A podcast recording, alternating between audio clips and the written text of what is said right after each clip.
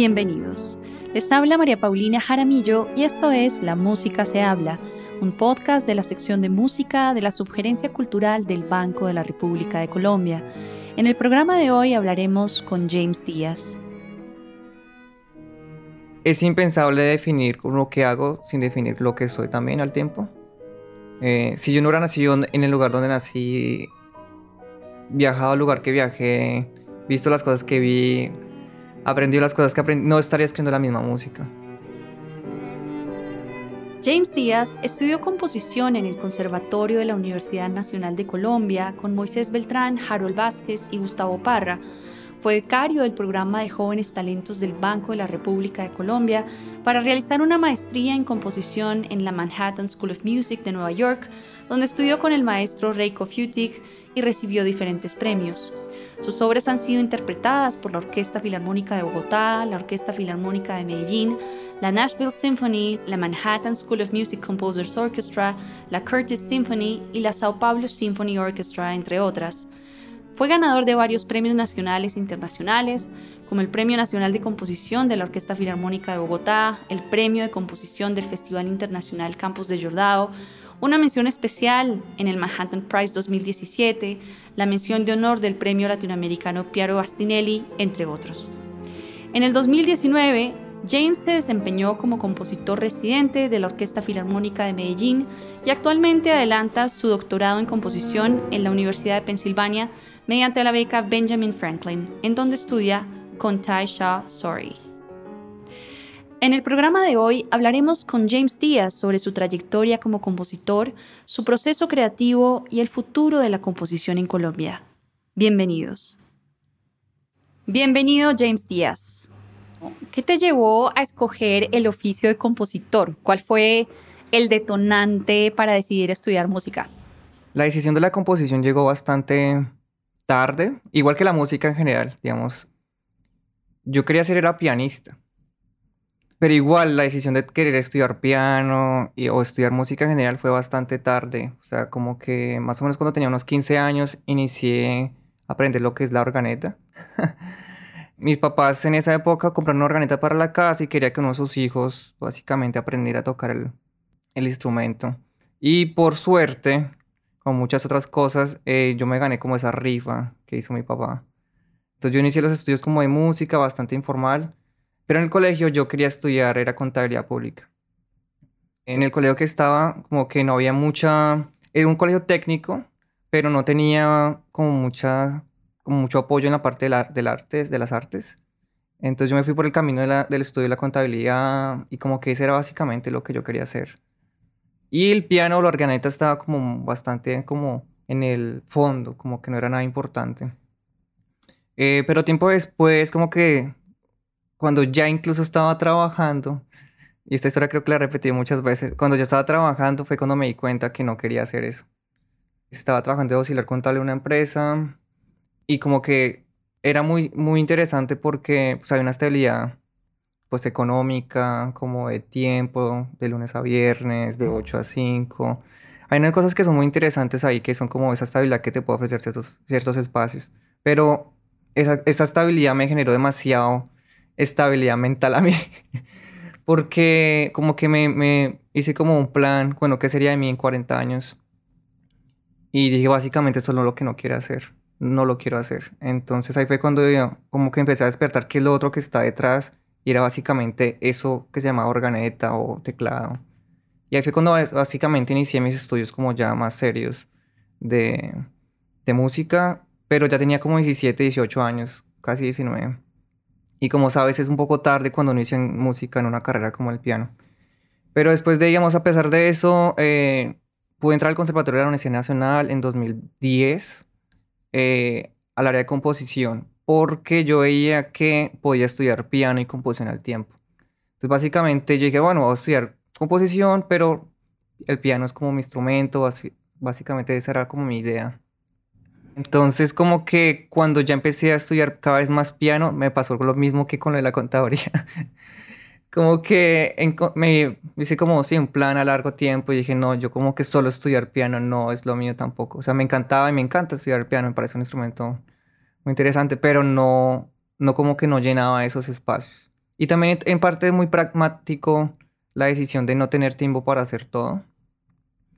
Y ahí fue cuando la composición se volvió como, no solamente como esa carrera, porque nunca la vi como una carrera, cuando me preguntaban, ¿y usted qué va a hacer? Componer música, como que uno dice, pues sí, pero uno no, no sabe realmente tampoco qué significa en esos momentos, qué, eh, qué dimensiones puede tener la carrera o cuáles no. Y ahí, entonces después de eso ya la composición se volvió como, no solamente como una carrera, yo no lo veo ni siquiera como eso, es como una parte de identidad, de hecho. Es una cuestión como de expresión. Y yo creo que siempre estuvo ahí desde que era pequeño, pero nunca la había encontrado. ¿De qué manera el hecho de ser colombiano ha determinado o moldeado tu trabajo hoy en día como compositor? Es impensable definir lo que hago sin definir lo que soy también al tiempo. Eh, si yo no hubiera nacido en el lugar donde nací, viajado al lugar que viajé, visto las cosas que vi, aprendido las cosas que aprendí, no estaría escribiendo la misma música. O sea, como que yo creo en ese sentido que todo está conectado Puede ser que no se vea reflejado directamente, no sé, en los sonidos que yo use, precisamente, pero está ahí atrás. Hay veces que compositores de diferentes em, partes del mundo se parecen mucho a nivel sonoro. Como que uno, uno los escucha y dice, ah, esto suena muy parecido, no sé, al compositor de Japón. Puede ser que estas personas nunca se conocieron, nunca se han visto, pero el resultado sonoro es una pequeña parte de esa cuestión de identidad que está atrás, creo yo. ¿Cuál fue el impacto de haber ganado esta beca de jóvenes talentos del Banco de la República para hacer esta maestría en composición en Nueva York y también de qué manera se ha beneficiado tu música de esa pluralidad cultural que tiene esta ciudad? Yo creo que es fundamental sí, que se reconozcan como esos apoyos por parte de la entidad pública, el Estado, también considerando como pues las limitaciones que tenemos desde Colombia, ¿no?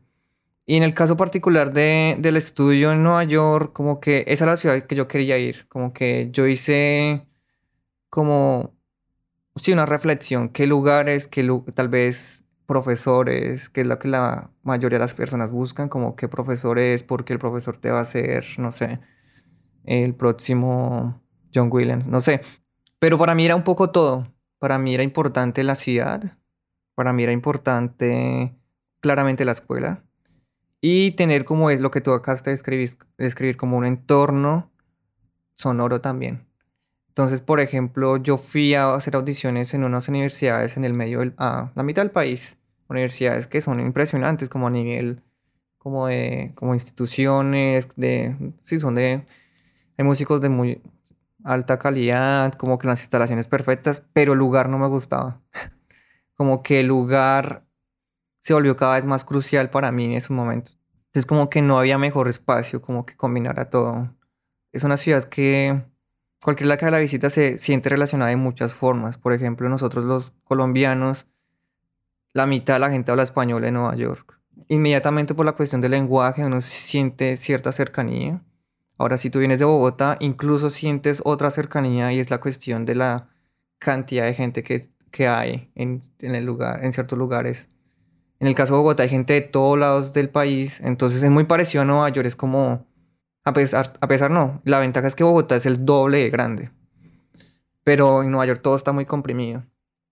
Entonces como que era un lugar que me llamaba mucho la atención por eso, y ahorita como que no, no consigo otro lugar, como que ese era el lugar para mí, la gente que conocí ahí, no solamente como los maestros, que el apoyo es fundamental desde que recibí apoyo fundamental desde que llegué, porque uno llega, uno no sabe realmente, uno no conocía la ciudad muy bien. Eh, entonces como que después eh, tuve la oportunidad de trabajar con ciertos músicos y como que la ciudad te va ofreciendo ciertos espacios que claramente son difíciles de como de navegar, pero, pero la misma ciudad te los ofrece. Entonces como que tú sabes que hay conciertos, que hay, no sé, como eh, gente interesada en trabajar contigo.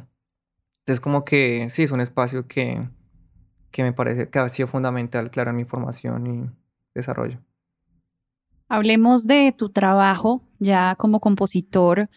Eh, en tus obras hay elementos de la psicodelia, de la arquitectura, la fotografía. ¿Por qué estos temas en particular? La parte de la psicodelia arrancó precisamente por el interés con el rock, ¿cierto? Cada vez que hablamos de psicodelia nos referimos como a los 60, los 70 y la relación de todas las bandas y esa exploración que estaban haciendo eh, mediante el uso, pues sí, de las psicodelia, eh, drogas y con cómo reflejaban eso a través de la música. Sin embargo, a mí no me llamaba mucho la atención el, uso del consumo de psicoactivos, pero sin el hecho de, lo sonoro. vuelve de nuevo como el tema. Entonces como que por ahí inició todo, ese fue como el primer estadio, siento yo, donde la psicodelia se volvió importante para mí. Pero después cuando ya uno como empieza a estudiar más y como a expandir como que cuál es el significado detrás de eso, uno se da cuenta que el concepto de psicodelia realmente no es nuevo. Es nuevo en el sentido que se hizo en ese momento, sí, particular en Estados Unidos, como una reacción política. Pero la cuestión de buscar esos otros estados de conciencia vienen desde que existen humanos. Entonces uno ve los egipcios usando bebidas también, buscando esos estados después de la muerte. Las culturas indígenas también han usado o el yagé o otro tipo de bebidas. Y tienen que ver con esa relación de la, de la conciencia, ¿cierto? De lo subconsciente, de lo que está como, que no se puede hacer describir.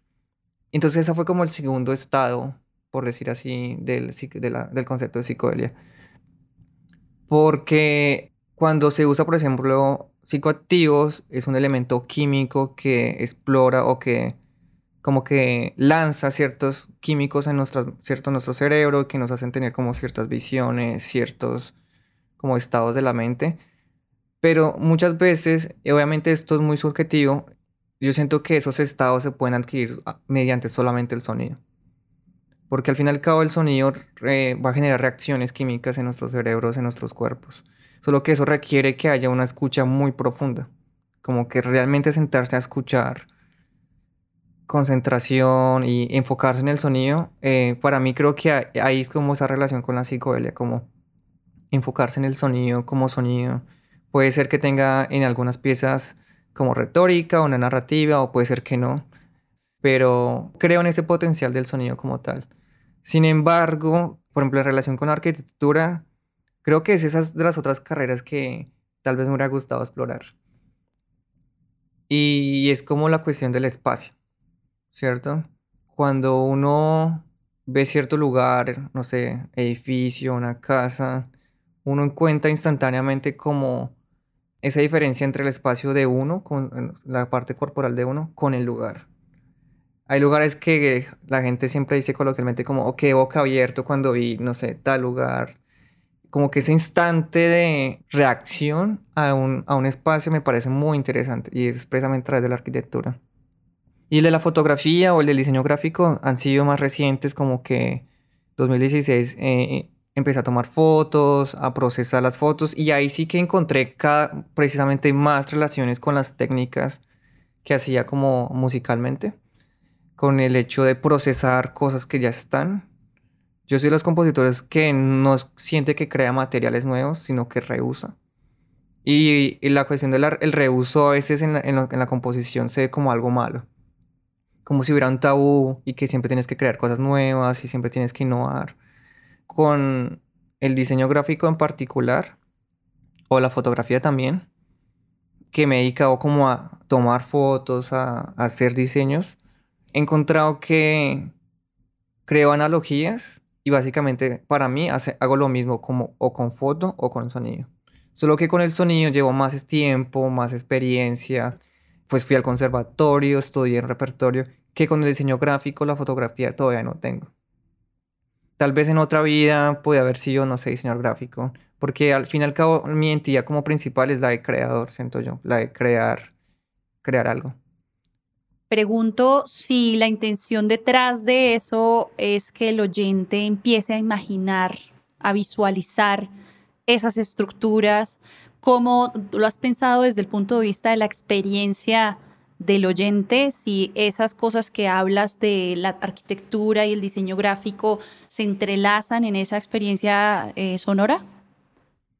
Sí, yo creo que sí, ¿sabes? Es muy parecido a lo que te mencionaba antes. El hecho de lo sonoro y esa parte es muy interesante porque cuando comparamos con los demás sentidos, Por ejemplo, el hecho del tocar, siempre se habla como la textura es como fundamental. Y en música muchas veces no sabemos qué significa o no parece algo tan evidente. Pero hay música que instantáneamente tú colocas una canción y tú lo sientes por todo el cuerpo, casi como, como si la música te tocara. Y muchas veces es literal porque es sonido que viaja por todos lados y entra por tu cuerpo. Pero en la cuestión de la textura es fascinante porque requiere concentración y requieres como que realmente prestes atención a lo que está pasando para no perder esos detalles. Entonces como que el hecho de enfocarme en esa cuestión de la textura ha sido fundamental porque me ha permitido como explorar como eh, a nivel como microscópico ciertos sonidos y lo mismo con la cuestión de los ambientes.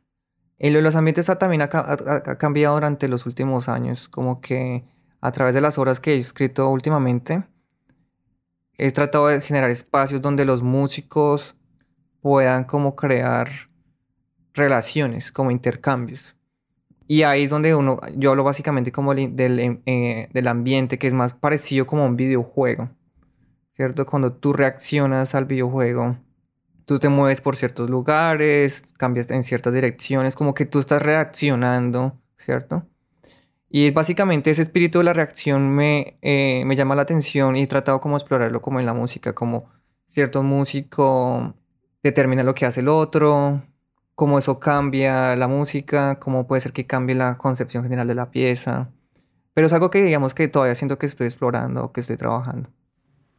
¿Cuál es tu método de composición? ¿Tienes una metodología en particular que siempre utilices o cada obra tiene una manera muy distinta de llevarse a cabo? Esa pregunta me encanta porque eh, creo que hay mucho mito en relación a cómo se compone una pieza de música. Eh, y por obviamente mitos hay en todas las áreas, pero en el área de composición está el mito de la inspiración. Entonces, como que, por ejemplo, yo creo que no, no hay un solo, una sola forma de escribir una pieza de música. Esa es como mi filosofía.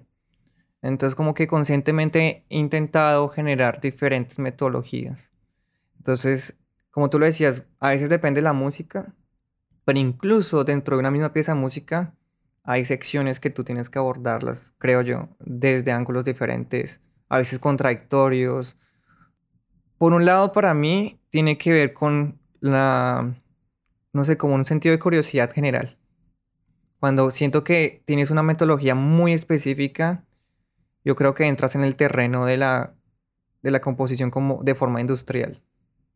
Entonces, sientas, te sientas en el piano, siempre tocas, tocas unos acordes, los escribes en el papel y tu cuerpo se acostumbra a eso, ¿cierto? Como que sea consciente o inconsciente, nosotros tenemos unas tendencias. Cuando tocas en el piano, tú determinas si suena bien o suena mal y sigues y apruebas o no apruebas si no cambias esa metodología, básicamente es difícil que crees algo diferente. Entonces, como que eso pasa con cualquier tipo de metodología que abordes. Entonces, para mí siempre ha sido importante como abordar o empezar una obra diferente. No solo porque siento que las obras te van diciendo más o menos qué puede ser, cómo se abordan, eh, pero es muy diferente si abordas, no sé, una obra para orquesta de 20 minutos a una obra para violín solo como que hay unas limitancias ahí, como que unas cosas muy específicas que, que creo yo que es muy interesante si uno tiene ese espacio de curiosidad. ¿Qué pasa si la obra de orquesta no, no arranca con el piano? Si no arranca, no sé, con un instrumento de percusión. Y desde ahí como que, como que cada obra a veces se parecen mucho al final, se tienen a parecer, pero los procesos fueron muy diferentes. Para mí es fundamental el proceso de composición porque obviamente el concierto o la grabación es como al momento ya que uno puede escuchar, compartir. Pero para mí el momento de sentarme a componer es el mejor momento. No solo porque está uno solo y pues tiene el espacio para, para pues hacer una obra nueva, pero para mí es como este espacio de, ¿cómo decirlo? Como de realización. ¿sí? Yo no creo que el proceso compositivo tenga que ser doloroso, por ejemplo. Eso no quiere decir que sea fácil. Muchas veces se malinterpreta que, que porque no es doloroso, entonces es solo placer. No, es difícil, hay que trabajarlo y que lucharlo a veces, pero no yo no creo que deba ser doloroso. Creo que ese estadio o esa forma de pensar de que, que hay que sufrir para hacer las cosas bien, creo que no, yo no comparto ese tipo de filosofía. Cuando un niño juega, el niño no está sufriendo, él está viviendo su actividad, ¿cierto? Y los niños crean todo el tiempo y exploran su creatividad a veces a través del juego o a través de simplemente vivir. Pero ellos no están sufriendo, no les duele nada, ¿cierto? Como que en su cerebro químicamente no les genera dolor. Entonces creo que para mí es parecido como al juego, la composición, donde tú tienes ciertos materiales, tienes cierto espacio y tú abordas ese espacio de muchas formas. Eso es lo que a mí me hace que cada hora como que sea volverme a encontrar a veces como que uno siente que no sabe componer, porque vas a abordar la obra de una forma que nunca la has hecho. A pesar de que tengas, sí, tienes experiencia, no sabes cómo abordar cierta obra. Creo que en resumen, sí, es fundamental, creo yo, tener esos espacios de curiosidad y como que estar dispuesto a explorar. Sí, leí una cita tuya donde mencionas un interés por los opuestos y el punto donde se encuentran esos opuestos, la música electrónica versus la música electroacústica o el espectralismo versus el minimalismo y, la improvisación versus la música eh, escrita, puramente escrita. ¿Por qué ese interés particular en los opuestos y cómo, cómo esto se ha evidenciado en tu música?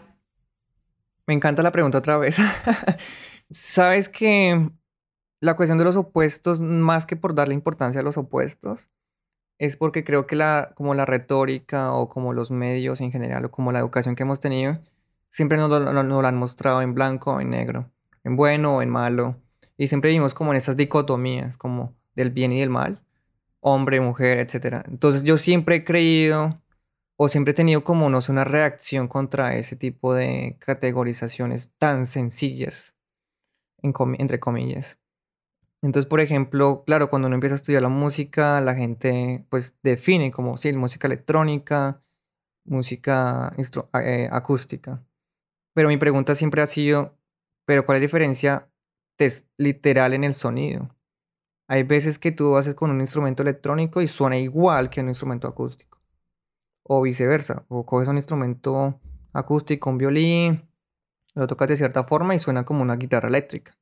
Entonces, ¿dónde realmente está esa definición?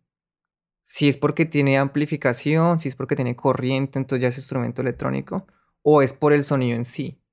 Entonces, como mi preocupación en realidad es el sonido como tal, me encuentro como en ese espacio como no soy ni aquí ni allá, como muchas personas a veces dicen, pero no es como contradictorio que hagas esto o lo otro, y yo digo, precisamente no, está, es, es buscar como ese espacio en la mitad. Y en ese espacio en la mitad eh, lo he visto como desde comentarios de colegas, como dicen, ah, la música de, no sé, James es muy tradicional porque hace esto, es, o, y otros, no, es muy experimental porque hace esto, otro. Yo no me considero ni experimental ni nada de eso. Entonces, como que eh, es precisamente porque creo yo, hacer como una cuestión de balance es la parte más difícil. Balancear cualquier elemento siempre es más difícil porque cuando tú te vas a un extremo, es como que hay una comodidad ahí, tanto, no sé, desde lo político, es más fácil creer en los extremos. Básicamente cuando crees en un bando o en el otro, no hay, simplemente ignoras completamente el otro. Y ya, te vas por ese camino. Pero cuando empiezas a escuchar a los dos, es difícil empezar a qué tanto muevo de aquí, qué tanto me muevo hacia este otro lado y encontrar un punto como equilibrio. Creo que esa es como la mayor preocupación en realidad más de que si es electrónico, acústico, si es, no sé, em, lo que sea, siempre es como encontrar ciertos puntos de equilibrio, como encontrar como ese espacio que, sí, como que refleje para mí que no sea tal vez ni lo uno ni lo otro. Y creo que es curioso porque eh, a través de, no sé, de los medios y la política últimamente, la gente cada vez más se polariza o encuentra, sí, como únicamente las diferencias en vez de encontrar como esos puntos en la mitad. Esos puntos en la mitad creo que son fundamentales. Siendo un compositor radicado en Estados Unidos en este momento, ¿cómo ves la música que se produce en Colombia desde afuera? ¿Cómo percibes estas nuevas propuestas que se están cosechando en este medio de compositores jóvenes en particular? El, el desarrollo de la composición ha crecido exponencialmente en los últimos años. No solamente porque precisamente pues la cultura y la, ciertos medios tecnológicos han cambiado, que han permitido que uno no solamente tenga acceso, sino que también se conozca un poco más. Para darte un ejemplo, la música de mi profesor de mi profesor, eh, Jesús Pinzón, que yo considero es uno de los compositores más, no sé, sobresalientes, como lo quieras llamar, colombiano, no se conoce su música. Y es porque su partitura solo existe a mano.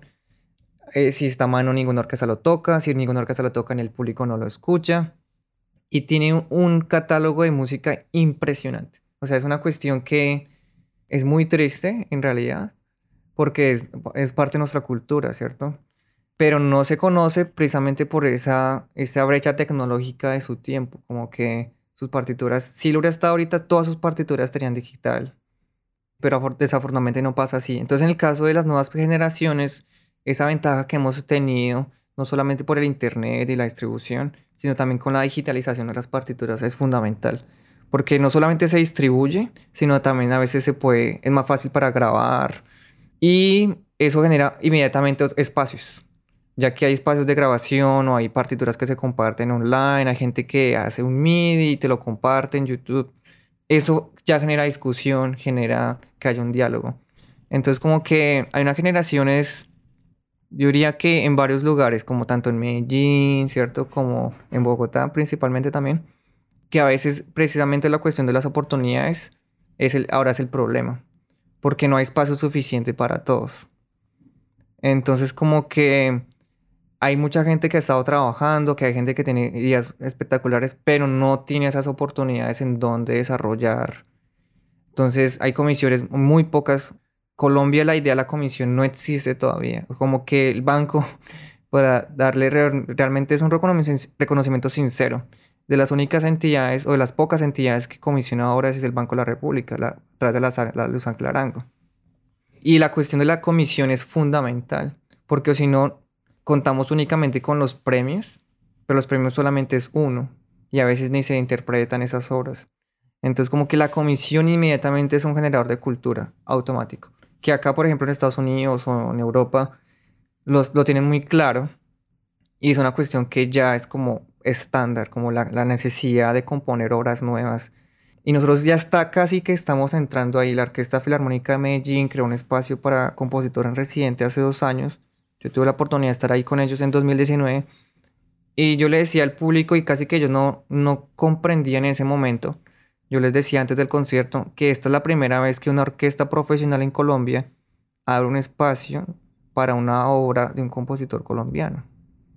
O sea, Jesús Pinzón escribió para la Filarmónica de Bogotá, es cierto, pero no era lo mismo en el sentido de que no tenía la, la cuestión de explorar con la orquesta, no era como una posición dentro de la orquesta y esos espacios hacen falta, tanto con orquestas como con grupos, con diferentes tipos de formaciones. Entonces como que creo que ahorita no es que el talento colombiano no es que no se pueda ver, sino que es difícil a veces eh, cumplir el ciclo de la, sí, la, cadena musical, no solo componerlo, pero también escucharlo y grabarlo. Sí, hay algunos compositores contemporáneos, por ejemplo, que se quejan un poco de eh, los parámetros a la hora de presentarse a los premios, porque, por ejemplo, dicen pues que tiene la obra que estar en finale y quizás hay algunas obras que son un poquito más experimentales y, y una notación no convencional que no puede estar en ese programa o es difícil hacer en ese programa. ¿Cómo crees que eso impacta, digamos, la producción musical, el hecho de tener estas reglamentaciones muy claras de dónde se deben presentar las obras, bajo qué programas y, bajo qué, digamos, medios? Sí, digamos que es un caso en concreto del Ministerio de Cultura. Bueno, también lo he visto en otras entidades en Colombia y hay varios puntos. Uno es que muchas de las convocatorias le, se toman del modelo anterior, del año anterior. Y la del año anterior se toma del año anterior, etc. Entonces, que han quedado, por decirlo así, muchos vacíos en, esas, en esos espacios. Y como todo ha cambiado tan rápido, en la cuestión, por ejemplo, de las aplicaciones. Antes uno llevaba la partitura al Ministerio de Cultura, no había forma de ponerlo a través de los canales de, digamos, digitales. Ahora ya se tiene el canal digital. Entonces la cuestión de la, partitura en PDF se volvió parte del tema, porque antes literalmente tenías que imprimirlo, no había otra opción. Entonces no había necesidad de especificar que tenía que ser Finale o Sibelius u otro programa. Eso es por un lado, como que esos espacios tienen que actualizarse. pero eso toma tiempo, porque entidades de, eh, públicas, todo eso toma tiempo. Eso también pasa acá, eso no solamente pasa en Colombia, eso también pasa aquí. Y por otro lado, también la cuestión de cómo se leen muchas de esas, de esas regulaciones o normativas de los concursos, de las convocatorias. Por ejemplo, esa pregunta del final yo la he visto varias, eh, varias veces. Sin embargo, por ejemplo, en el caso, y no es que esté defendiendo al ministerio o algo así, sino que nunca dice que tiene que ser hecho en esos programas.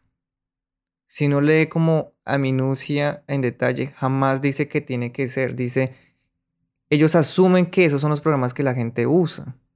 Por eso es que los colocaron como ejemplos, pero no es que tenga que hacerse, porque al final nunca te van a pedir los archivos provenientes de esos programas. Siempre te van a pedir un formato estándar que es PDF. Eso es por un lado. Sin embargo, muchas de esas convocatorias sí piden lo que se llama el MIDI, ¿cierto? Que es esta versión eh, como digital de las partituras de la música. Y esa, esa restricción también, pues, esa, esa, esa la encuentro más problemática porque hay música que no puede ser representada, y lo hablo por mi propia experiencia, por medio de una maqueta MIDI. Ahora, sin embargo, y otra vez no es por defender al ministerio, nunca dice que la maqueta MIDI tenga que ser 100% el reflejo de tu obra. Entonces, por ejemplo, en el premio del Ministerio del 2015, para darte un ejemplo, yo me acuerdo que decía, tiene que mandar tu partitura en PDF y el MIDI. La mitad de esa obra es indeterminada, o sea, que depende de, ciertas acciones para que suene en vivo, lo cual no puedo hacerlo en, MIDI. Entonces, ¿qué pasó? El MIDI que mandé era la mitad. Entonces, ahí ya depende de los jurados. Un buen jurado en realidad no necesita una maqueta de MIDI o una maqueta de sonido un buen jurado sabe y conoce que hay música que no se va a ver reflejada bien en esos, con esos medios. Entonces, ahí yo creo que las personas que aplican tienen que un poco, pues, confiar como en los jurados.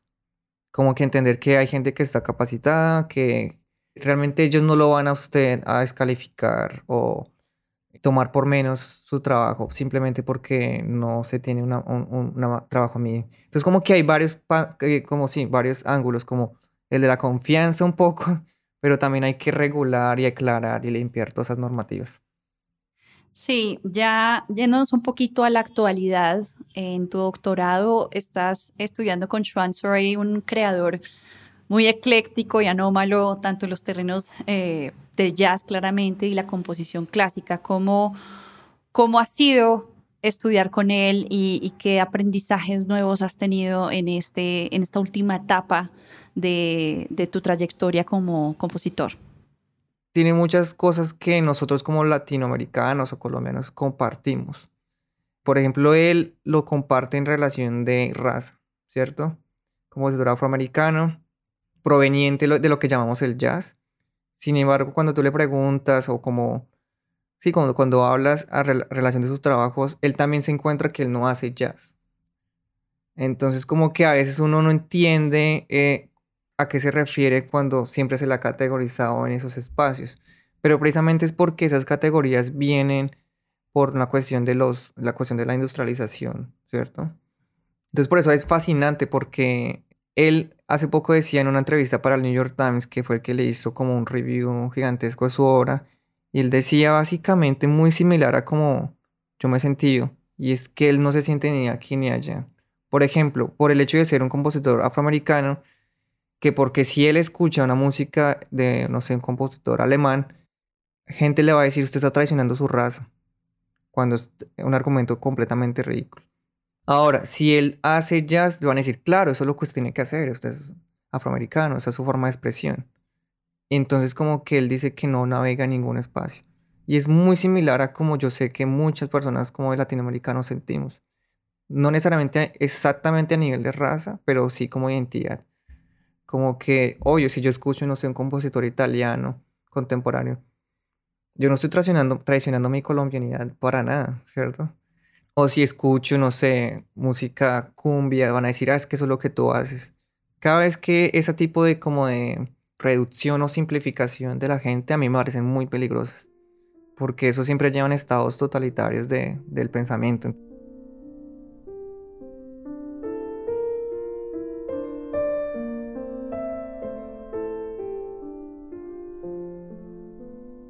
La actividad cultural del Banco de la República está en la página web www.banrepcultural.org.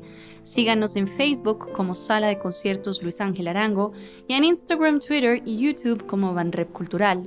La Música se habla es una producción de la sección de música de la Subgerencia Cultural del Banco de la República de Colombia. La música de este podcast es parte del trío Opus 32 de la compositora colombiana Amparo Ángel, interpretado por el Swiss Piano Trio, grabación que hace parte del disco Compositores de Nuestro Tiempo, volumen 2, editado y publicado por el Banco de la República. Mi nombre es María Paulina Jaramillo. Hasta una próxima ocasión.